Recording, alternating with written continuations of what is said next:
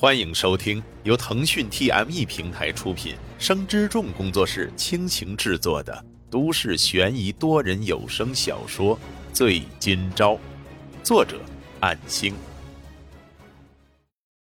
第八十五章，已经到了每月一号，另一边的车子维修费已经补偿结束，另外需要交到穆家的穆成雪的部分医疗费赔偿，还有傅家的傅家军身故赔偿金。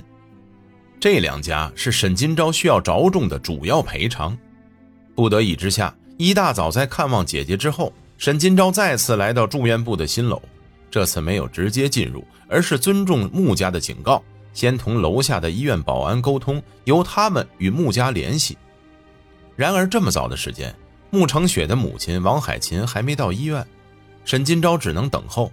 今天务必争取到两家对赔偿金的宽限期。虽然老刘给的资金足够支付，但是难保丹秋生不会再使坏。姐姐的住院费可能会再有什么变动。任何人都有私心，为了家人，为了姐姐沈明月，老刘给的两万元报酬，沈金钊打算尽可能的留作姐姐的住院费。他一直在楼下等候着，直到上午十点过后，戴着太阳帽的王海琴和侄女王明爱总算是来了。在两人进入大楼之后。沈金钊走上前，令两人一阵错愕。随后，王海琴怒骂道：“你又来做什么？”因为一时激动，大声的喧哗引来了他人的瞩目。王海琴似乎看出沈金钊是有目的而来，肯定不会善罢甘休，于是走到一边的角落站定。沈金钊意识到王海琴是给自己说话的机会，非常感激的走过去，将自己的情况对王海琴简明扼要的述说。主要还是把自己姐姐的病情和住院费被报复性提高一事进行说明，虽然避开了一些内情，却也属于大致的情况。本来耐心听沈金钊说话，在这种场合是不会发生的。可是王海琴尊重女儿的决定，她提到过，希望知道沈金钊有没有再来找她。然而这次沈金钊来这里的目的，不是为了见自己女儿，顿时又有些怒火。王海琴耐着性子说道。你找我就是想哭惨说你姐的事儿。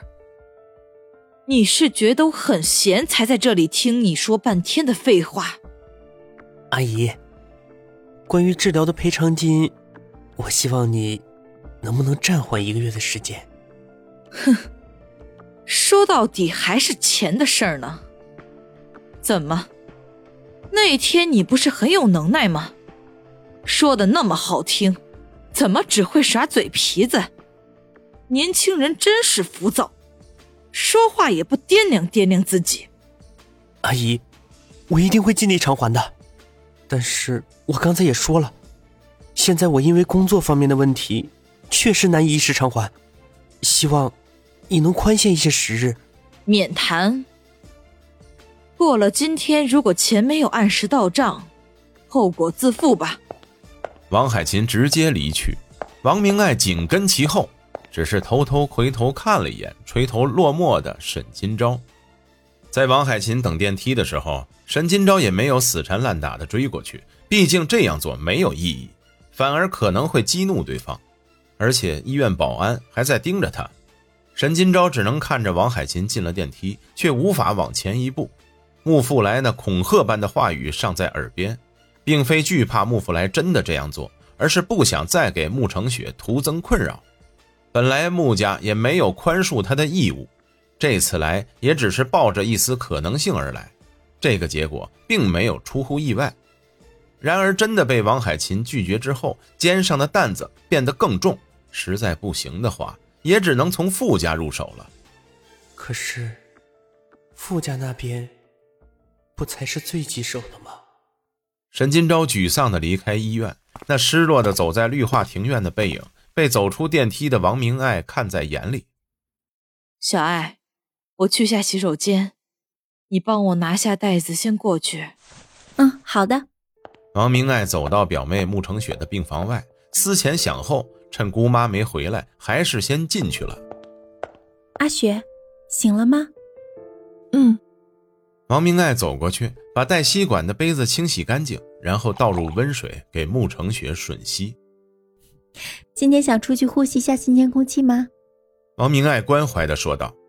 穆成雪神态有些疲倦的点点头，身体动弹的她，大部分时间都只能躺在病床上，偶尔才可以坐着轮椅外出，但是次数不能频繁。姐，你是不是有话想对我说？穆成雪一眼就看穿了表姐的困惑，因为她是很单纯的，瞒不住事情。嗯，刚才在楼下和姑妈遇到沈金钊了。听到这个名字，穆成雪瞪大了眼睛。随后恢复神态，无奈的苦笑。他这次也没上来吗？王明爱皱着眉说道：“嗯，他找姑妈谈话，但是并没有提到你的事，很过分吧？”那他说了什么？王明爱把沈金钊的话大致说了一遍，告诉穆成雪。穆成雪在听完之后，并没有表示出委屈与不甘，而是轻笑了笑，说道。姐，我有件事想拜托你。怎么了？你能去做一回私家侦探吗？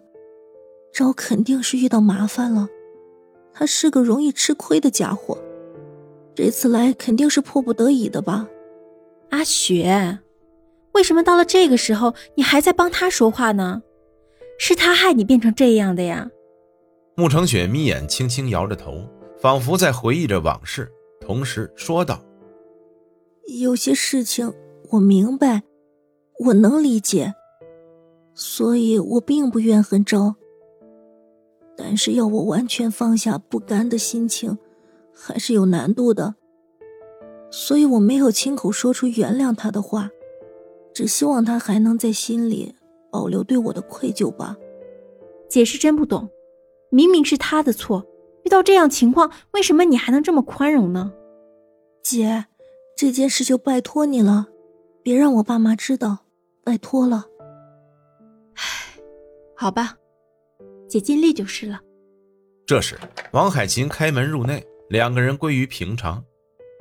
姑妈，阿雪说想外出。哦，还有一会儿我有事，您一个人陪阿雪可以吗？哦，那去吧。你先帮我找护士来。在医院一楼的长廊里。由于外面的太阳较为猛烈，穆成雪只能坐着轮椅从里向外看。在他身后的王海琴始终不能释怀，自己的女儿刚刚成年，却可能一辈子在轮椅和床榻上度过。每次推轮椅时，都免不了感伤。妈，其实我一直都没告诉你，怎么了？我不想去国外念书，所以当我醒来之后。知道却以这种形式留下来，好像并没有多大的怨恨。